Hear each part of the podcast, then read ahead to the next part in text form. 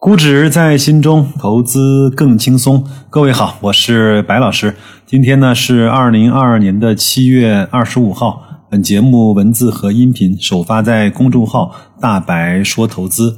我们来看一看上周过去之后啊，各个指数估值的变化吧。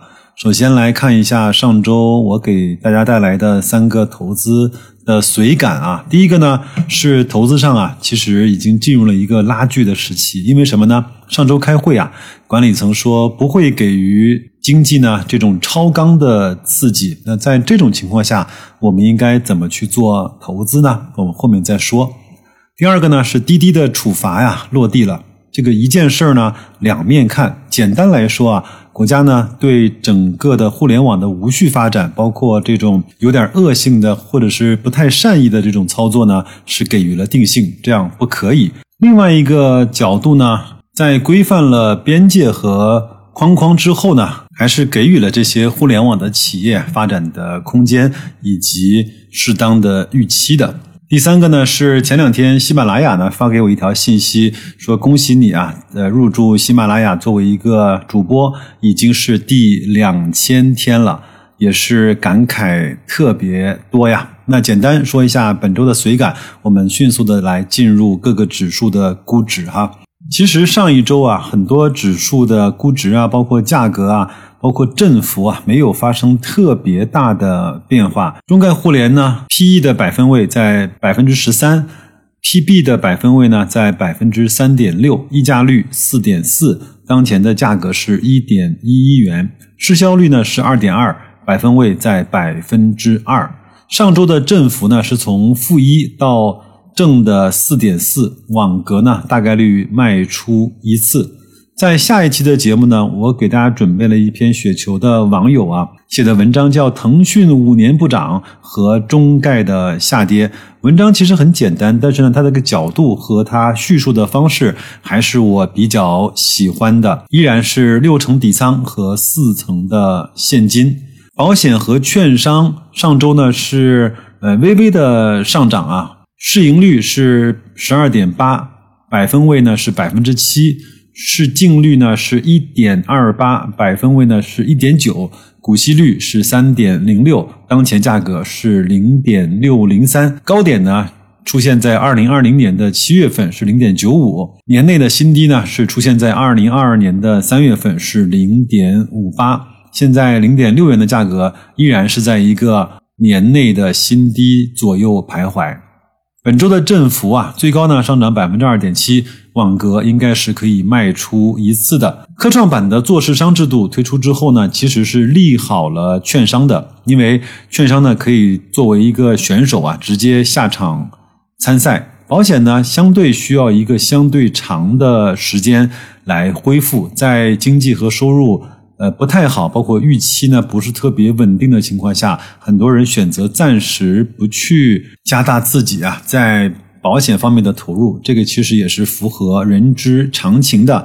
六成底仓加四成的现金，银行的 ETF 啊，PE 呢依然在五倍以下，四点七，百分位在百分之五，那 PB 呢是零点五六。百分位在百分之零点一六，股息率呢依然接近六啊，是百分之五点九二。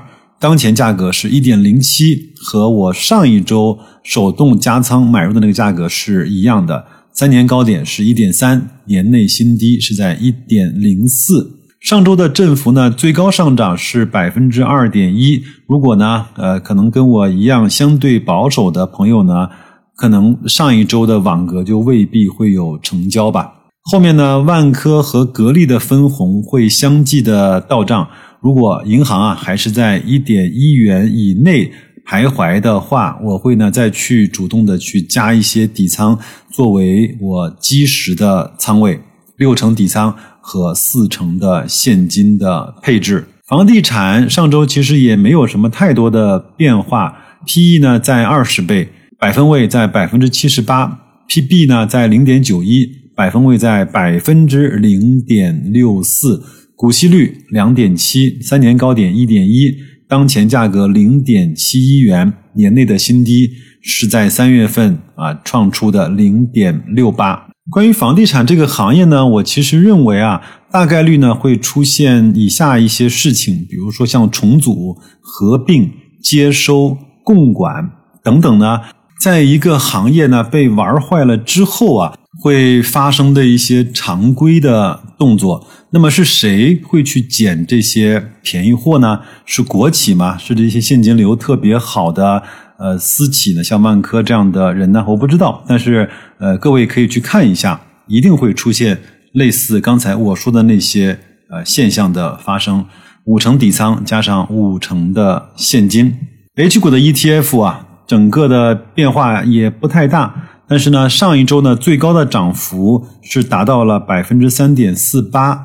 网格大概率应该能够卖出一次啊，市盈率八点一四，百分位百分之三十八，市净率呢是零点九，百分之十的百分位，股息率四点一，当前价格零点八二。看一看持仓啊，在七月二十二号的时候呢。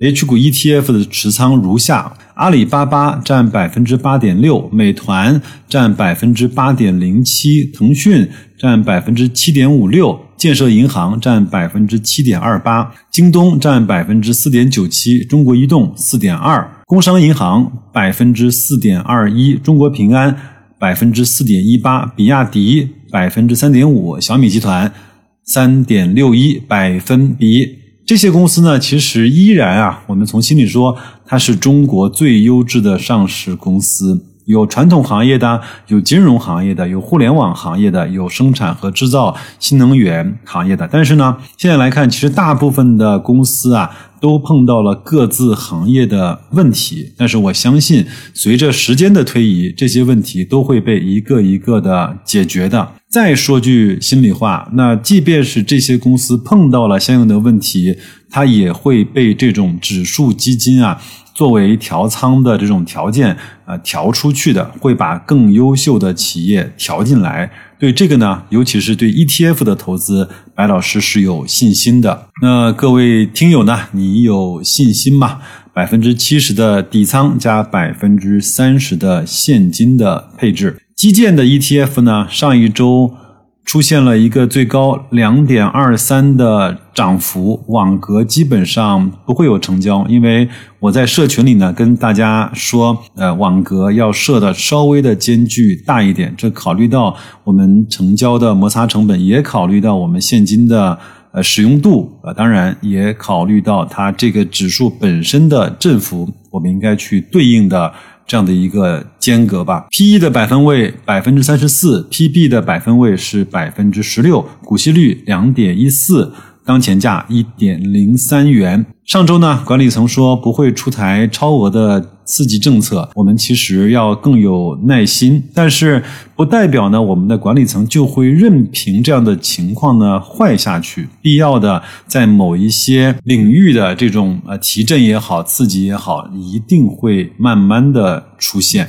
百分之六十的底仓加百分之四十的现金，红利 ETF 呢，上一周是微微的涨了一下啊。那 PE 呢是四点九七，百分位呢是零点零八，PB 呢是零点六一，百分位是百分之一点零八，股息率依然在惊人的百分之七，当前价格是两点八六。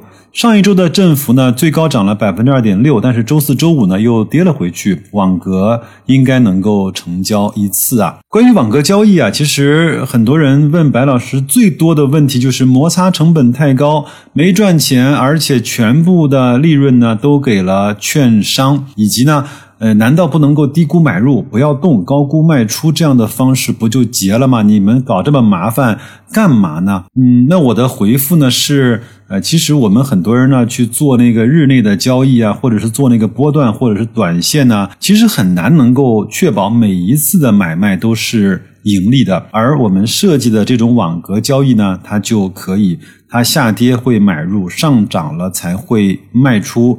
呃，如果不下跌，它不会买；它如果不上涨，它也不会卖出。我们能够确保在每一格呃买入和卖出的过程中，它一定是有盈利的。而且呢，做 ETF，包括呃白老师呢给大家去做的这个券商的这种呃低佣金的福利，可以确保我们在每一次的网格交易中都能够获得相应的利润。当然呢。前提是要在极度的低估的情况下，我们才会去做一个指数的网格，而且呢，要保持合适的呃股线比和合适的交易的间距。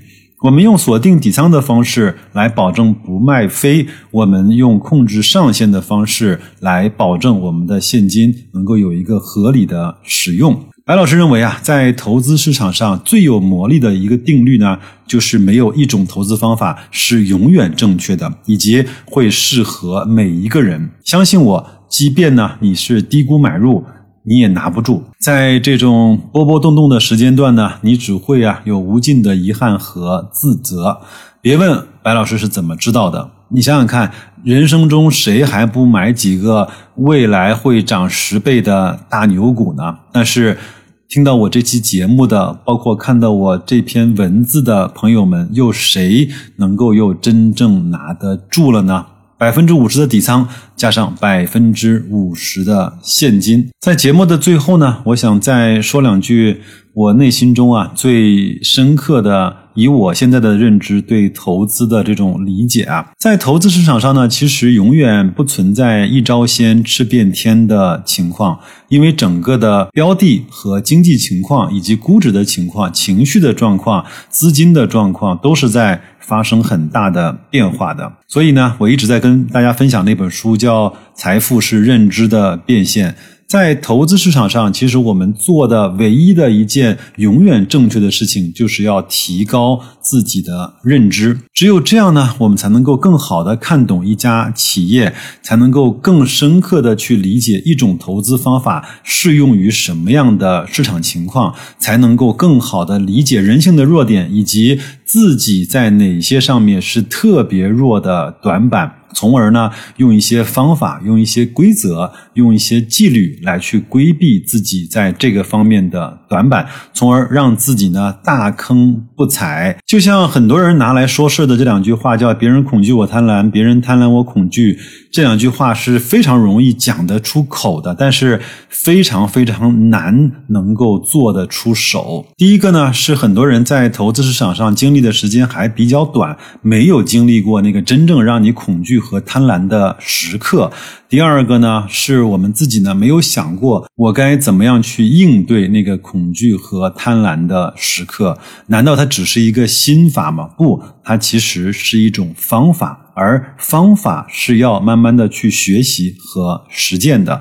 那我们在社群里啊，就在讨论这样的事情，用方法来去让我们的心法更加的适合我们的投资的理念，能够更加匹配我们不断精进的认知吧。那就这样，祝各位啊，在周一工作愉快，投资顺利。你迟早会发现，白老师这份另类估值表对你来说是一个小小的宝藏。再见，各位。